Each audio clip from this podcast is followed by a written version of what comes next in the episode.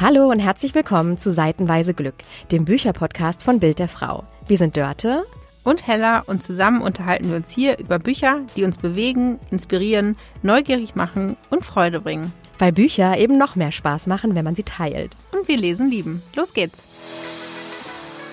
Hallo, herzlich willkommen zu unserem Bücherpodcast Seitenweise Glück. Normalerweise sprechen wir hier alle zwei Wochen freitags über Bücher, die uns neugierig machen und uns beschäftigen und äh, uns bewegen.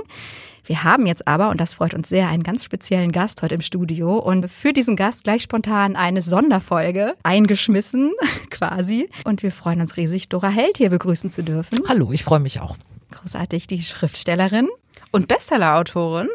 Dora Held, ähm, auf Sylt aufgewachsen, lebt heute in Hamburg. Sie schüttelt schon den Kopf. Nur geboren auf Sylt? Geht schon los. geboren, ja. Und äh, ich habe alle meine Ferien auf Sylt verbracht. Meine, mein Vater war bei der Bundeswehr und äh, wir sind dann relativ schnell weg und in Flensburg, ich bin in Flensburg eingeschult. Also wir sind dann von Flensburg bis insgesamt Aachen immer hin und her gezogen und meine Eltern haben dann sind mit 50, glaube ich, wieder nach Sylt zurückgegangen und jetzt bin ich auch ganz oft da, aber ich bin nicht auf Sylt zur Schule gegangen, aber im Haus da geboren. Also von daher darf ich Insulanerin heißen, äh, obwohl ich da gar nicht aufgewachsen bin. Also ich war ein Ferienkind auf Sylt. Meine Großmutter war immer da. Ah ja, und die Großmutter, da kommen wir später noch zu, spielt auch eine ganz besondere äh, Bedeutung in deinem Leben. Und ähm, ja, Bestsellerautorin zu Gast heute in unserer Sonderfolge. Wir freuen uns sehr und wir haben beschlossen, dass wir uns duzen. Und liebe Dora, wir würden dich bitten, doch mal eine Lieblingsstelle aus deinem neuen Buch Liebe oder Eierlikör, fast eine Romanze vorzulesen. Und damit steigen wir ein. Ähm, dann mache ich mal den Anfang, dann muss ich noch nichts erklären. Irgendwas an Hilke war heute anders. Ernst verharrte an der Tür des Gemeindebüros und runzelte verwirrt die Stirn, während er noch überlegte, was es war. Er trat einen Schritt näher und starrte sie so lange an, bis sie den Kopf hob und plötzlich lächelte. Moin Ernst. Jetzt sah er es. Hilke Petersen trug rosa Lippenstift und eine sehr bunte Bluse. Und sie lächelte.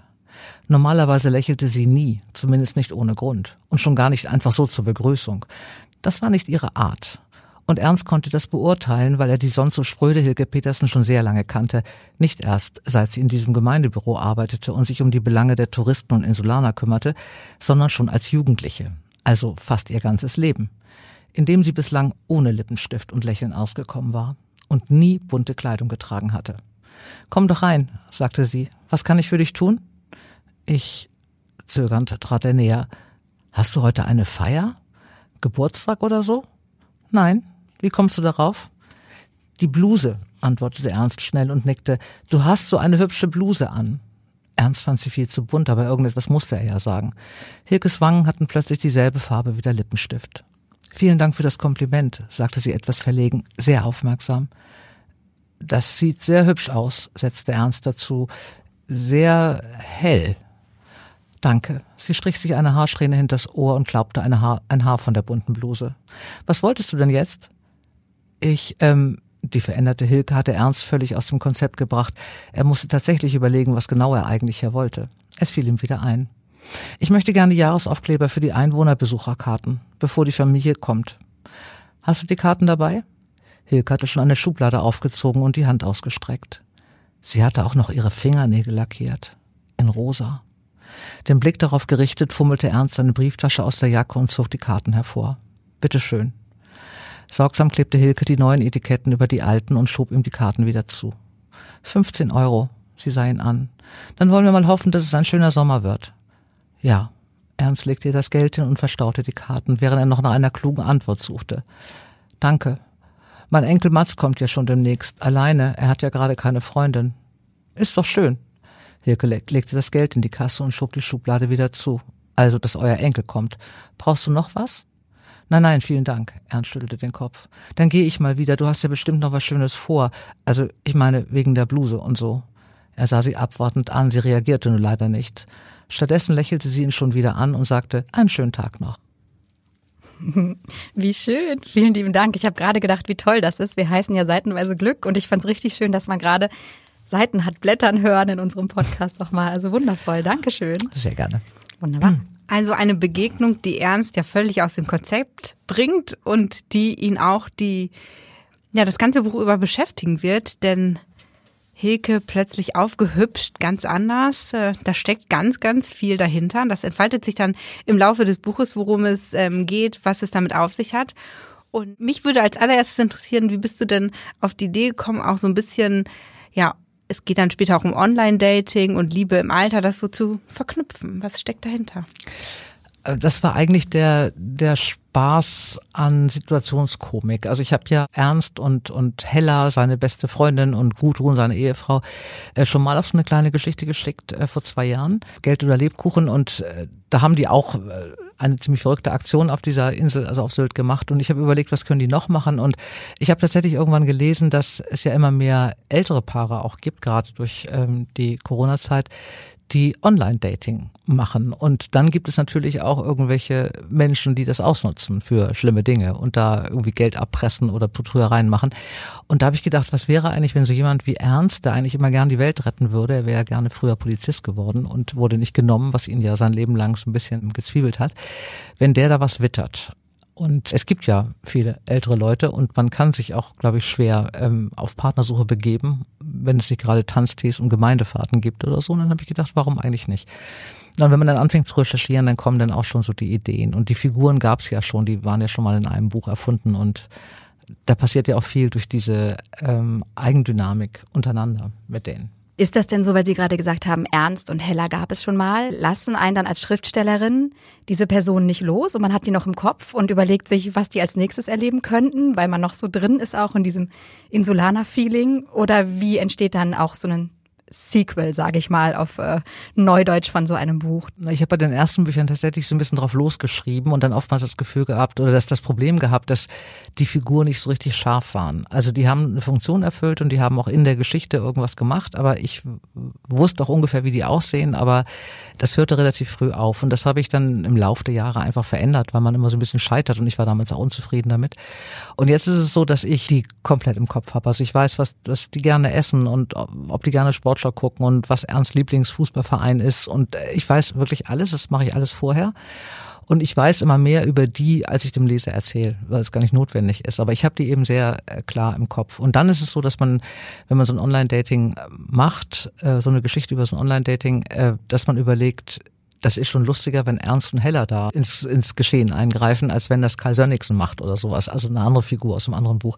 Weil das einfach so zu denen passt, weil die zu neigen, eben Übersprunghandlungen zu machen oder ein bisschen zu drüber zu sein oder sich ein bisschen viel kriminelle Ideen und Fantasien auch ausdenken.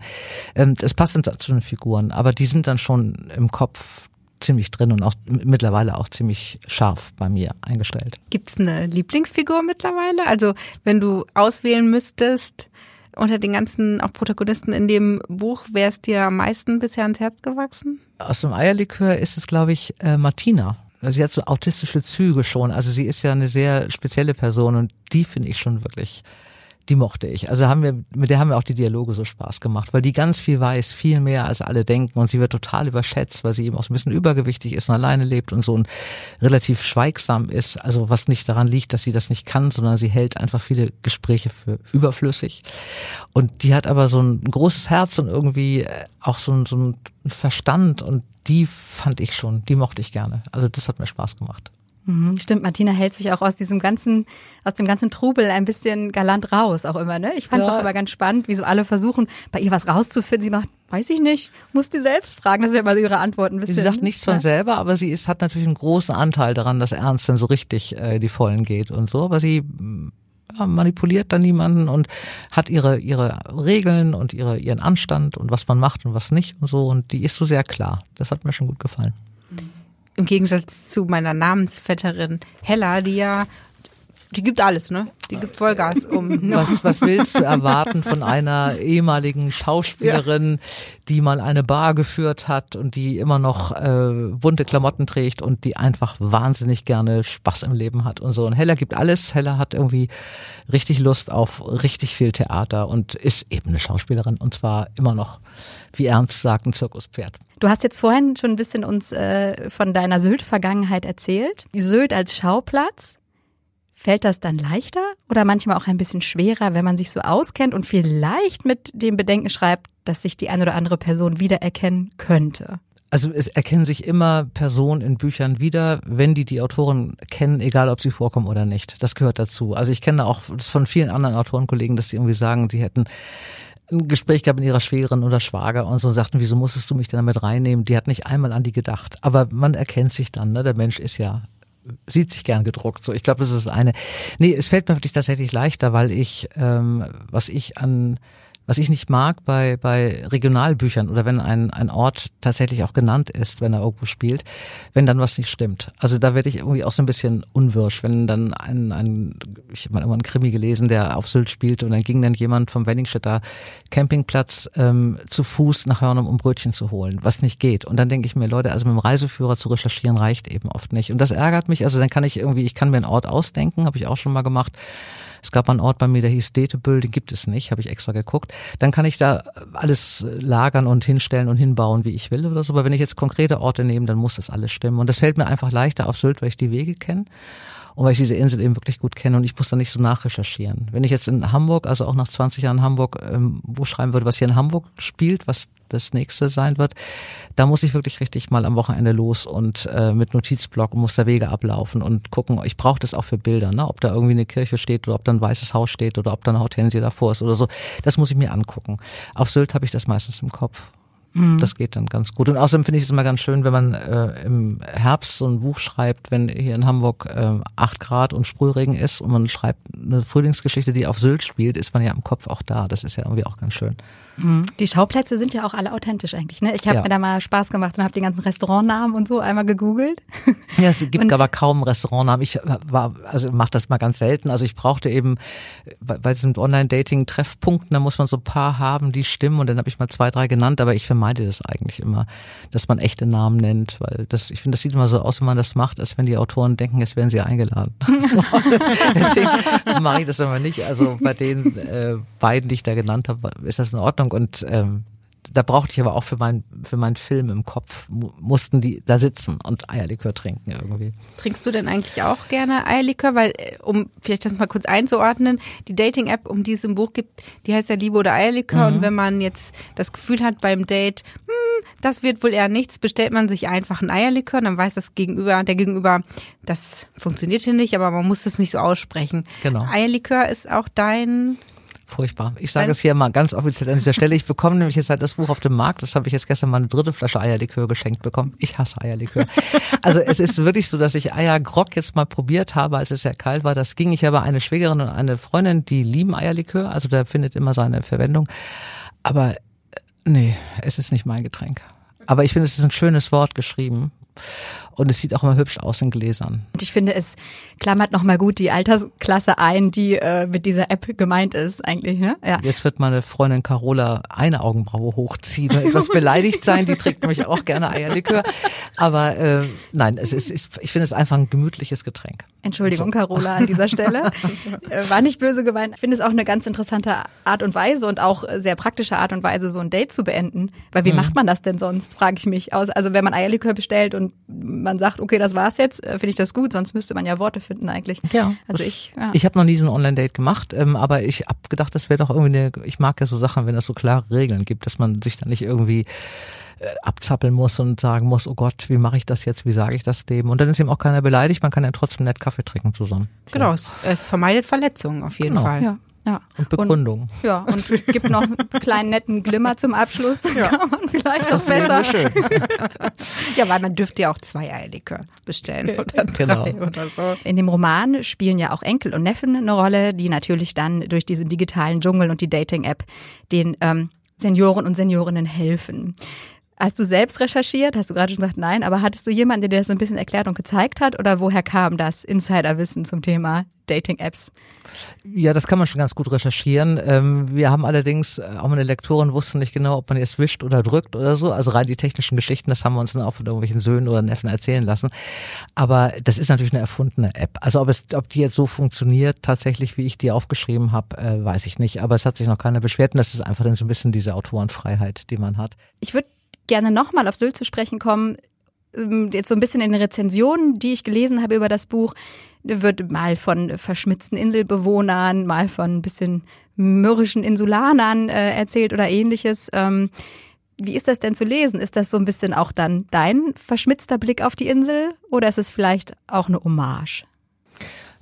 Das, also zumindest an die Inselbewohner ist es eine Hommage bestimmt. Also ich ähm, bin ja ein ja, doch irgendwie bin ich ein großer Fan von diesem Dorfleben. Ich habe selber mal zehn Jahre auf so einem Dorf gewohnt.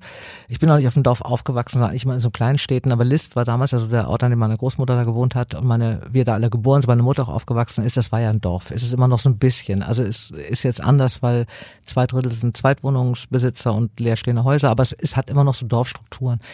Und was ich mag, das sind so diese dieses Miteinander, dieses Miteinander umgehen, dieses aufeinander aufpassen auch so ein bisschen. Meine Mutter hat einen Nachbarn, der ruft immer an, wenn meine Mutter um neun noch nicht das Fenster auf Kipp hat und auch umgedreht, weil dann könnte was passiert sein und sowas mag ich. Also irgendwie so, das hat man in der Stadt eben nicht, dass man dieses sich umeinander kümmert. Und ich glaube, das ist so diese Geschichte, sowohl bei dem Weihnachtsbuch als auch bei diesem hier, dass ich das schön finde, es passiert irgendwas und die sind auch alle dabei und machen auch mit. Das ist natürlich völlig rosa Brille, ist mir völlig klar. Und das ist das Leben in Dörfern heute anders. Aber das ist, glaube ich, so eine Grundsehnsucht, die man, also die ich in jedem Fall immer noch habe, dass man, dass ich denke, so ist es eigentlich ganz schön, wenn man so ähm, so einen Kreis später um sich hat, die und man kennt sich so gut und weiß auch, wie die anderen ticken und muss das gar nicht so erklären. Dann reicht nur, ach, Heller macht ja mit, ja klar und so. Und das muss nicht erklärt werden, warum Heller mitmacht, das weiß jeder, der sie kennt oder so. Das finde ich irgendwie ganz schön. Also deswegen ist es eher eine Hommage an die äh, an die alten Insulaner, die immer noch da sind, äh, wo sie jetzt seit 30 Jahren oder 40 Jahren oder manchmal auch seit 60 Jahren schon wohnen, dass ich das ganz schön finde. Du hast jetzt gerade deine Großmutter schon angesprochen und wir haben ja am Anfang schon mal gesagt, da wollen wir noch mal drauf zu sprechen kommen, denn dich verbindet ja etwas mit deiner Großmutter, denn du schreibst unter Pseudonym und Dora Held ist der Name deiner Großmutter. Genau, Dora Christine Held hieß sie richtig, ja. Das war damals ähm, gar nicht so romantisch und auch nicht gar nicht jetzt ähm, so, so ganz schwer überlegt oder familienmäßig überlegt, sondern ich habe äh, damals schon bei DTV gearbeitet, also auch schon 20 Jahre bei diesem Verlag. Und als das Buch dann, äh, ich habe das mit einem Agenten zusammen gemacht, das erste Buch damals ausgeliebt, als das soweit so 100 Seiten fertig waren, sagte mein Agent, soll ich das mal, willst du es mal DTV geben? Und dann habe ich gesagt, nein, weil dann machen die das. Also ich habe 20 Jahre schon Bücher verkauft, das war jetzt ausgeliebt war, jetzt nicht der große Kracher, aber es war jetzt auch nicht so viel schlechter als manches, was ich da auch bei uns schon gelesen hatte oder so. Und dann habe ich, die werden das machen in jedem Fall, weil die auch freundlich sind und weil sie das nicht ablehnen können und weil es nicht so völlig ähm, daneben läuft. Aber ich will nicht, dass sie mir einen Gefallen tun. Das finde ich irgendwie doof. Und wenn das Buch jetzt ein riesen Misserfolg wird, hat die Lektorin Schuld, weil sie mich kannte und das eben so, und das finde ich doof. Und dann sagte er dann, äh, denk dir mal einen Namen aus, ein Pseudonym und wir reichen das bei fünf anderen Verlagen auch gleichzeitig ein. Und Dora Held war eben so ein Name, also meine Mutter ist ja in, in, in List aufgewachsen und auch bis, bis sie geheiratet hat, hat sie da gelebt und dann jetzt ja wieder seit, keine Ahnung, seit über 30 Jahren schon wieder. Und wenn ich mit meiner Mutter irgendwo hingehe, und da sind alte Freunde von ihr, der alte Bekannte. Und ich sehe meine Mutter so ein bisschen ähnlich, da haben wir schon mal gehabt, da sagte sie, ja, das ist aber die Tochter von Edith Held, ne? Das sieht man. Meine Mutter heißt seit 68 Jahren Schmidt. Das ist aber die Tochter von Edith Held. Und wenn jemand Held ruft, äh, dann drehen auch meine Cousinen oder meine Tante und ich uns um. Also das ist dann, das sind dann diese Dorfstrukturen manchmal, manchmal, dass man seinen Mädchennamen immer wieder bekommt. Und deswegen fiel meine, meine Großmutter mir ein, die hat damals nicht mehr gelebt, die war irgendwie zwei Jahre oder vier Jahre vorher schon gestorben. Und dann haben wir ihre Schwester gefragt, Martha, Tante Martha, und die fand das super. Und äh, auch in ihrer pragmatischen Art sagt sie, ja, da müsst ihr aber gucken, dass das Grab auch immer schön ist wenn dann Leute kommen. So. Aber auch so ein Dorf-Thema, ne? Ja, ja, ja das, das Grab ist tippitoppi. Nee, und das sind so Sachen, das, ich fand das dann irgendwie ganz schön. Äh, und als es dann da war, fanden das dann plötzlich alle ganz schön. Also auch meine Tante, meine Cousine. Aber ich habe mit denen schon gesprochen. Aber das war eigentlich ein bisschen diese, äh, ja, so ein bisschen der Gedanke an sie auch. Und dann, dass man, es ist einfach ein schöner Name, finde ich. Schreibt sich auch so gut. Ja, ja. Und es schreibt sich gut unter dem Namen. Das ist ja auch entscheidend. Das auch. So, jetzt bin ich aber gespannt. Wie äh, kam der denn bei den anderen Verlagen an? Also ha hast du gemerkt, das ist so? Hat dich die Reaktion bestärkt im Weiterschreiben? Na, es war so, dass ich auf dieses erste Buch hatten wir drei Angebote. Also es hatten auch noch drei andere Verlage mitgeboten und DTV dann auch. Und dann haben wir gesagt, ich gehe natürlich zu DTV. Das hat auch in dem Fall dann nichts mit dem Geld zu tun, sondern das war natürlich dann anständig. Ich habe bei denen gearbeitet. Das kann nicht, nicht zur Konkurrenz gehen. Aber die hatten eben, ohne zu wissen, dass ich das bin, auf das Buch geboten. Und dann haben wir es gesagt, dass ich das bin. Und dann haben wir die ersten drei Bücher äh, das auch mit Pseudonym gemacht, weil ich die Bücher ja auch selber verkauft habe. Ich war ja im Außendienst noch und ich wollte auch nicht groß drüber reden. So, und dann hat das auch wieder keiner mitgekriegt, dass ich das bin. Und ähm, nee, und das mit dem, mit dem Weiterschreiben, das war einfach so, äh, in diesem Außendienst, den ich da gemacht habe, ist man immer drei Monate unterwegs und dann zwei Monate zu Hause und dann wieder drei Monate. Und ich fand das so toll, äh, unterwegs als Vertreter heißt, man sitzt jeden Tag an fünf Buchhandlungen und redet über 100 Bücher mit 1000 Leuten und redet den ganzen Tag und hört auch den ganzen Tag irgendwas von anderen Leuten und sitzt im Hotel dann auch noch und redet und mit, auch noch mit Kollegen dann und das die ganze Woche und die ganzen drei Monate und dann zurückzukommen und anschließend irgendwie zwei Monate im morgens um elf im Schlafanzug zu sitzen und zu schreiben, das fand ich einfach toll. Und das habe ich dann mit dem einen Buch angefangen, das passte auch so in das ganze Zeitkonzept und dann habe ich einfach immer weitergemacht. Und Darf ich eine vielleicht unverschämte Frage schreiben? Das Schreibst weiß ich noch, noch nicht. Im, schreibst du immer noch im Schlafanzug? Nein, ich habe äh, inzwischen keinen Schlafanzug mehr, sondern ich äh, ich habe eigentlich auch früher nie richtige Schlafanzüge gehabt. Ich bin so ein, äh, das T-Shirt geht ja noch zum Schlafen, Mensch. Also ich beneide immer alle Leute mit schöner Nachtwäsche. Ich habe die nicht. Nee, ich habe so eine so eine alte ähm, Hose und so ein eine Schreibhose. Altes. Also im Grunde habe ich mein, meine meine Schreibgarderobe war ähnlich die in der Corona-Epidemie. Das ah, war dann okay. ungefähr dasselbe. Da hatte ich aber dann zwei Pullis und beim Schreiben habe ich immer denselben an. Aber man ist nicht sehr gepflegt, wenn man nachher so zum Ende vor allen Dingen zugeht oder so. Also ich, ich weiß, mein Briefträger, der hat mich ja lange Jahre immer nur, wenn ich denn da war, immer nur so gesehen und den habe ich mal irgendwann unten auf der Straße getroffen, auf dem Weg zu einem Termin und da hat er mich nicht erkannt. Und da habe ich gedacht, es ist irgendwie, sollte ich vielleicht doch mal ein bisschen daran arbeiten. Aber das macht's ja vielleicht auch so aus, wenn man für sich einfach schreiben ja. kann am Schreibtisch und man muss sich nicht drum scheren, ja, wie, wie gehe ich raus und man muss sich keine Konvention Gehe ich überhaupt raus? Also das ist irgendwie, das ist ja diese Freiheit, dass man wirklich sagen kann, nee, ich schreibe. Ich treffe keinen und man kann auch alles damit absagen im Freundeskreis. Wenn man keine Lust hat zu irgendeinem Essen, du, ich bin gerade hier. Ach, vorletztes Kapitel. Und dann sagen auch die meisten, nee, ist gut, alles klar, ist gut. Mhm. Großer Respekt, ne, vor dem, vor dem Prozess des Schreibens, ja, glaube ich auch. so ein bisschen. Ich nutze es auch manchmal so ein bisschen aus, gebe ich zu. Also, das dann schon. Macht das was mit dem Schreiben unter Pseudonym zu schreiben? Wir hatten jetzt äh, letzte Folge, glaube ich, drüber gesprochen, da haben wir über Destinationskrimis äh, geredet. Und da gibt es Dani Scarpa, von dem man nicht weiß, man weiß, es ist ein Pseudonym, aber man weiß nicht, wer es ist. Mhm. Und wir haben ein bisschen überlegt, warum man das macht und ob es vielleicht ein bisschen mehr Freiheit auch lässt oder ein bisschen mehr ähm, ja, Freiheit beim Schreiben zulässt eigentlich. Nee, beim Schreiben bei mir äh, zumindest gar nicht. Also das ist irgendwie, dieses Schreiben ist für mich eine Geschichte, die ich mal angefangen habe, weil ich gucken wollte, ob ich so ein Buch zu Ende schreibe nach diesen 20, 30 Jahren Buchhandelserfahrung. Und ich mag das Gefühl. Also ich, was ich bin wahnsinnig gerne nicht durchgehend zur Schule gegangen, aber ich habe einige Fächer wahnsinnig gerne gemocht bei diesen Sachen, wenn man was machen musste und hat am Anfang gedacht, oh Gott, das kann ich nicht. Äh, keine Ahnung, verstehe ich nicht. Und dann kommt irgendwann dieser Punkt, wo man es begreift. Und das ist so ein, so ein Gefühl, was man dann hat, dieses, ach so. So, und das Gefühl hat man ja, wenn man aus der Schule raus ist oder im Studium durch ist, eigentlich so gut wie nie. Und das ist aber vergleichbar mit dem, was man beim Schreiben hat, wenn man so eine bestimmte, so ein bestimmtes Gefühl haben will oder so einen bestimmten, bestimmten Ton haben will oder versucht einen Schluss zu finden, der funktioniert. Und wenn man dann drauf kommt, das Gefühl, dafür mache ich das eigentlich. Das finde ich so ganz, ganz toll. Und äh, das ist aber egal unter welchem Namen, weil ich mache das, ich mache es für mich. Also irgendwie, ich muss, also es muss mir standhalten, dieser Text. Die, dieses Pseudonym fand ich im Nachhinein dann, äh, das gemacht zu haben, gut, weil diese Figur Dora Held, also wenn man, wenn man jetzt, wenn ich auf Lesungen bin, ich mache relativ viele Lesungen, dann merkt man, dass das die meisten, das ist immer schön, ich mag das auch, also ich mag auch gerne, wenn, wenn man so Frauen, die meine Bücher gelesen haben, wenn man mit denen mal redet oder so, ist das ganz nett und wie das bei denen so ankommt, das finde ich wirklich immer schön. Aber die glauben natürlich, äh, gerade jetzt bei diesen drei Frauen am See dieser Trilogie, die glauben, die fragen wirklich, wer von den dreien sind sie.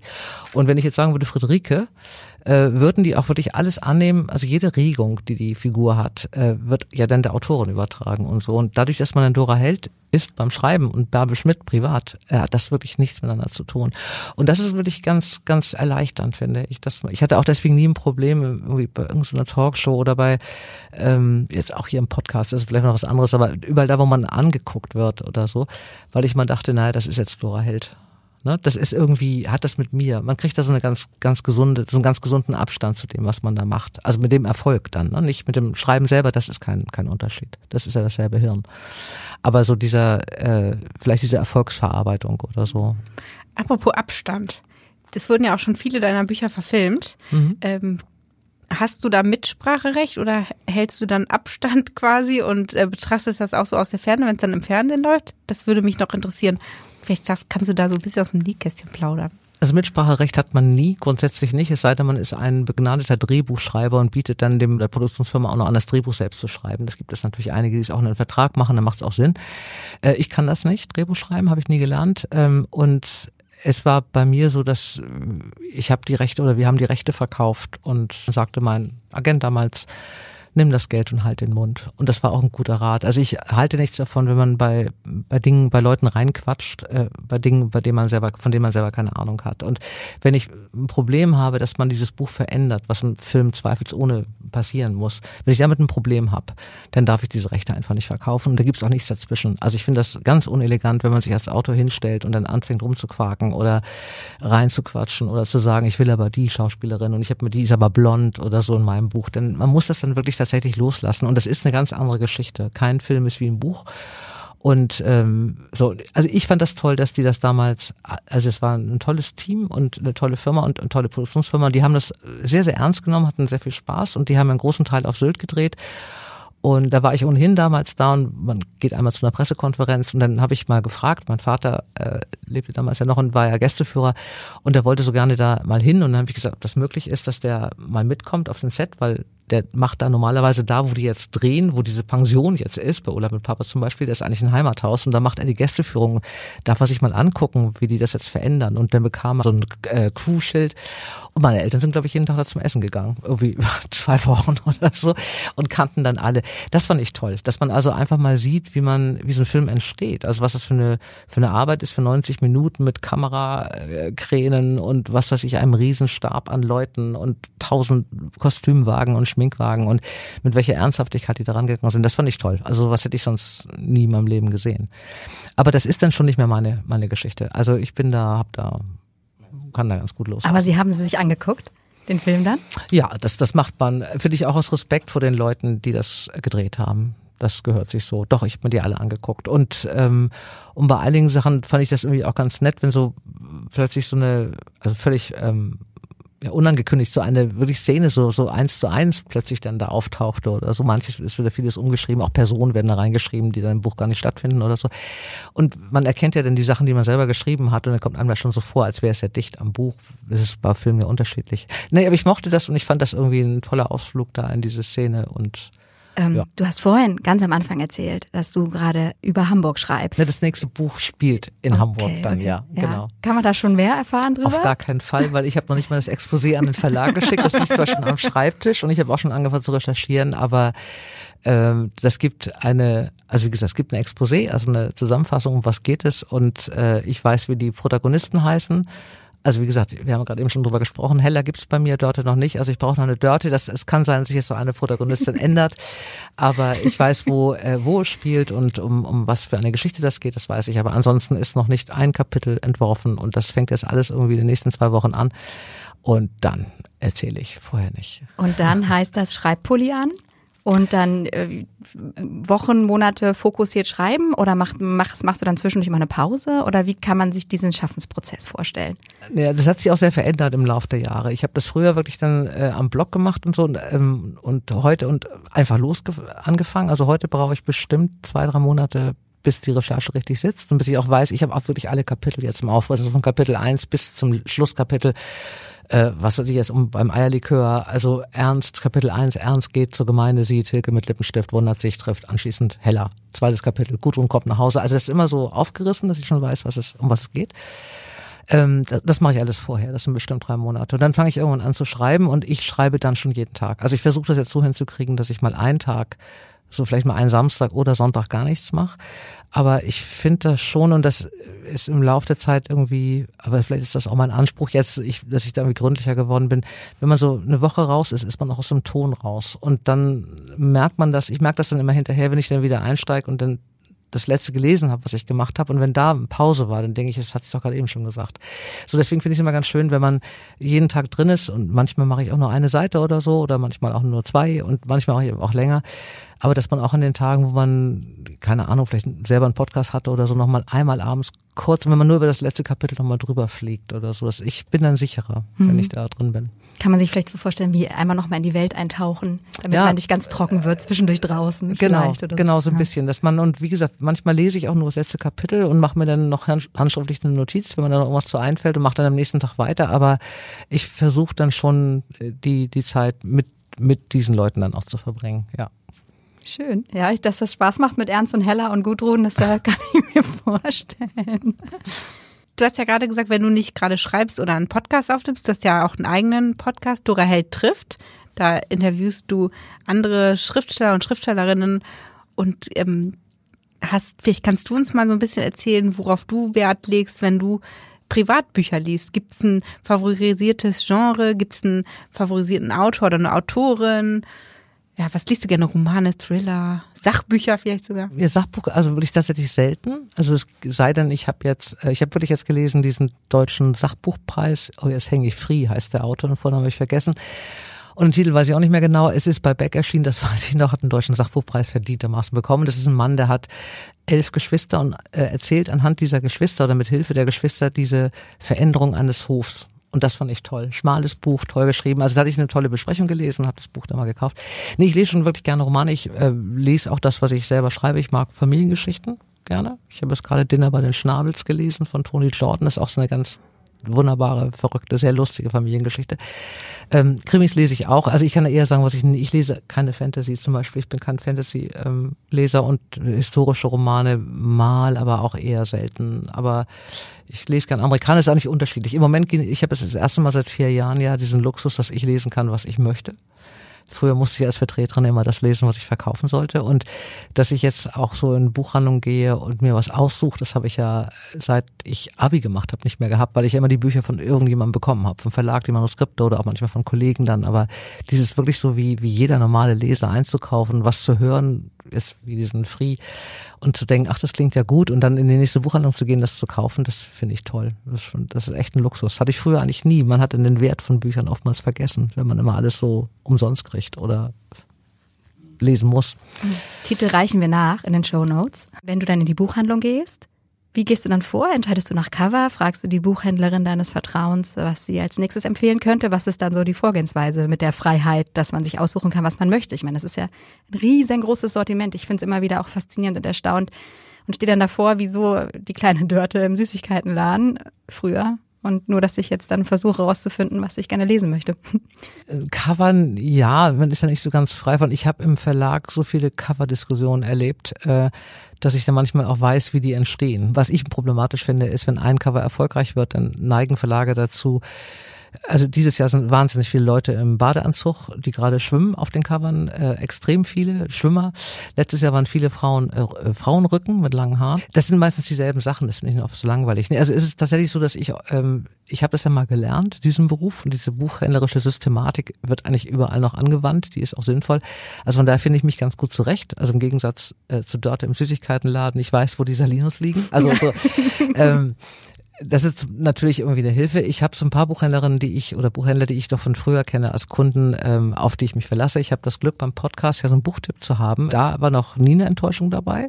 Das ist, die sind da super, die da mitmachen.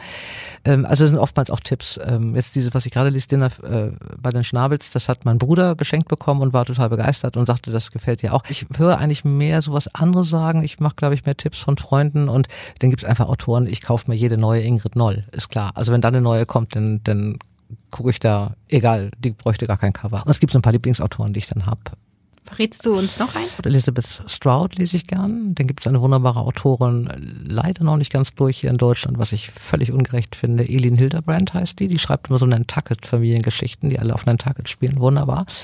Ähm, dann gibt es immer so ein paar, die ich dann super finde. Alena Schröder war so eine Entdeckung im letzten Jahr oder im vorletzten Jahr. Ähm, die war bei DTV, die hatte ich auch mal im Podcast und da fand ich das Buch toll. Also war ich ganz überrascht. Frau am Fenster ja, stehend genau. im Abendlicht? Ja, ja blaues ne? Kleid. Auch das reichen wir den Shownotes nach.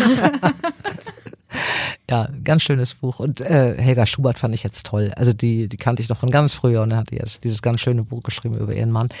Äh, das ist oftmals, dass mir Leute was erzählen oder dass ich in Buchhandlung zuhöre oder dass ich auch mal was äh, lese oder im Radio höre oder so. Ich lese ziemlich breit. Also es gibt da eher so Sachen, die ich nicht lese oder so. Also verschiedene Genres. Ansonsten bin ich immer gewöhnt, alles zu lesen, was es so gibt. Wir stellen uns im Podcast immer zum Ende eine Vergleichsfrage über die beiden Bücher, die wir besprechen. Das haben wir heute ein bisschen anders, aber ich würde dich dann jetzt, bevor wir nochmal zu einer Stelle aus dem Buch kommen, fragen wollen, wenn du morgen ein Buch verschenken müsstest, welches wäre das dann? Ich glaube, ich würde Tony Jordan Dinner bei den Schnabels nehmen. Ich bin noch nicht ganz fertig, aber ich finde das im Moment durchgehend sehr, sehr gut. Toll. Und ich habe jetzt gerade noch mal einen prüfenden Blick auf das Cover von Liebe oder Eierlikör geworfen. Man sieht Strand, aber kein Mensch im Badeanzug, so viel sei gesagt. Wir freuen uns riesig, dass Dora jetzt noch eine kleine Passage zum Abschied vorliest. Vielleicht mal die, weil wir gerade eben schon sagten, die Enkel und die äh, Neffen helfen ja bei den äh, technischen Geschichten. Also der Enkel heißt ja Mats, der ist 19 und Ernst, äh, wir sind ungefähr in der Mitte des Buches, Ernst hat jetzt schon mitbekommen, dass da einige Frauen bei dieser ähm, seltsam bei dieser absurden Dating-App Liebe Eierlikör mitmachen. Das hat seine Frau Gudrun ihm erzählt, weil ihre Turnfrauen nämlich auch dabei sind. Und er befürchtet, dass auch Hilke den Lippenstift nur deswegen trägt, weil sie da mitmacht. Und er glaubt, dass Hilke so naiv ist und sofort betrogen wird von irgendwelchen Heiratsschwindlern und hat jetzt einen Plan. Und er hat ähm, Mats eingeladen zu einem Fischbrötchen, weil er seinem Enkel irgendwie klar machen muss, unauffällig, dass er da seine Hilfe braucht. Mats knüllte das Papier vom Fischbrötchen zusammen und antwortete achselzuckend, Hinweise hast du? Ach so, aber was willst du machen? Bei den Dates mit einem Hammer in der Hand hinter Baum stehen? Undercover, sagte Ernst leise. Plan B. Ich muss in diese Dating-Dings, Dating-App, Dating-App kommen, um Beweise zu sammeln. Ruckartig drehte Mats sich zu ihm. Du willst da mitmachen? Echt jetzt? Er grinste übers ganze Gesicht. Opa, Opa, ein dunkles Geheimnis. Ernst Mansen auf der Suche nach Frauen und Betrügern im Netz. Das ist klar, dass Oma nichts wissen darf. Aber mich ziehst du da rein? Findest du das richtig so? Nicht so laut. Ernst umklammerte sein Handgelenk und sah sich um. Ich ziehe dich da nicht rein. Ich brauche deine Hilfe. Ich muss wissen, wen Hilke da so trifft. Und wie. Und wer sonst noch dabei ist. Anders kann ich die Katastrophe nicht verhindern. Weißt du, wie man das macht? Also, wie man das auf sein Handy kriegt? Ich will Hella nicht fragen. Ich will sie da nicht mit reinziehen. Zumindest im Moment noch nicht. Ich denke, die macht auch mit. Ja, schon. Aber sie muss noch nicht wissen, dass ich das Undercover mache. Also was ist? Kannst du sowas? Matt streckte seine Hand aus. Dein Handy. Sofort zog Ernst es aus der Jackentasche und entsperrte es. Aber nichts löschen. Da sind so schöne Bilder vom Garten drauf. Wie heißt diese App? Liebe oder Eierlikör. So heißt die. Was ist denn das für ein Name? Kopfschüttelnd wischte Mats über das Handy-Display. Tatsächlich, da ist sie. Er überflog die wenigen Zeilen, stand plötzlich auf und stellte sich vor seinem Großvater in Position. Wir machen schon mal ein Foto. Guck freundlich. Ernst sah ihn an, ohne die Miene zu verziehen. Mats ließ das Handy sinken. Das wird kein Fahndungsfoto. Du sollst sympathisch, charmant und vielleicht ein bisschen abenteuerlustig aussehen. Also, Ernst trug seine Mundwinkel minimal. Opa, lächeln. Mehr geht nicht. Ich mache mich ja nicht zum Horst. Prüfend begutachtete Mats die Fotos, dann setzte er sich wieder achselzuckend neben Ernst. Ich bearbeite das doch ein bisschen, dann wird's was. Was für einen Namen willst du denn? Ernst Mansen. Nein, man nimmt einen Nickname. Denk dir was aus, einen, der zu dir passt. Keine Ahnung. Was nimmt man denn so? Mats betrachtete ihn. Irgendwas. So schnell fällt mir jetzt auch keiner ein. Und da musst du hier deine Hobbys angeben. Spazieren gehen, Bundesliga, Fernsehkrimis. Das ist total langweilig. Wieso ist das langweilig? Das sind ganz normale Hobbys. Das reicht. Mats kaut auf seiner Unterlippe. Na egal. Ich überlege mir was. Und was nehmen wir für Hashtags? Hash was? Ach, Opa. Mats ließ das Handy sinken. Bei dir fängt man ja bei Null an. Okay, ich bastel dir nachher ein Profil. Das Foto haben wir wenigstens schon. Und wenn ich damit fertig bin, erkläre ich dir den Rest. Gut. Zufrieden klopfte Ernst auf Mats Oberschenkel. Sehr gut. Ich wusste, dass ich mich auf dich verlassen kann. Und wir warten damit, bis Oma nachher im Bett ist, nicht wahr? Mats lachte. Auf jeden Fall. Wenn Oma das mitkriegt, flippt sie aus. Dagegen war deine Weihnachtsmannnummer im letzten Jahr fast harmlos. Ja und? Ernst stand plötzlich auf und sah auf seinen Enkel. Damit habe ich aber ein großes Problem im Dorf gelöst. Und jetzt kümmere ich mich um das nächste. Aber du musst den Mund halten. Oma und ihre Turnfrauen dürfen auf keinen Fall etwas mitkriegen. Und wie das weitergeht, könnt ihr erfahren, äh, wenn ihr weiter lest in Liebe oder Eierlikör. Und liebe Dora, wir freuen uns riesig, dass du hier gewesen bist. Vielen lieben Dank für diese wirklich spannenden Einblicke. Sehr gerne. Alle Infos findet ihr nochmal in den Show Notes äh, zum Buch, zu den Buchtipps, die Dora gegeben hat. Und wir freuen uns, wenn ihr dann bei einer anderen Folge wieder einschaltet. Genau. Nächsten Freitag erscheint die ganz normale Folge wieder, in der Hella und ich über Bücher sprechen. Und das mit den Spezialfolgen machen wir öfter, finde Ja, ich. würde ich auch sagen. Super. Lieben Dank. Danke dir. Sehr, sehr gerne. Tschüss. Tschüss.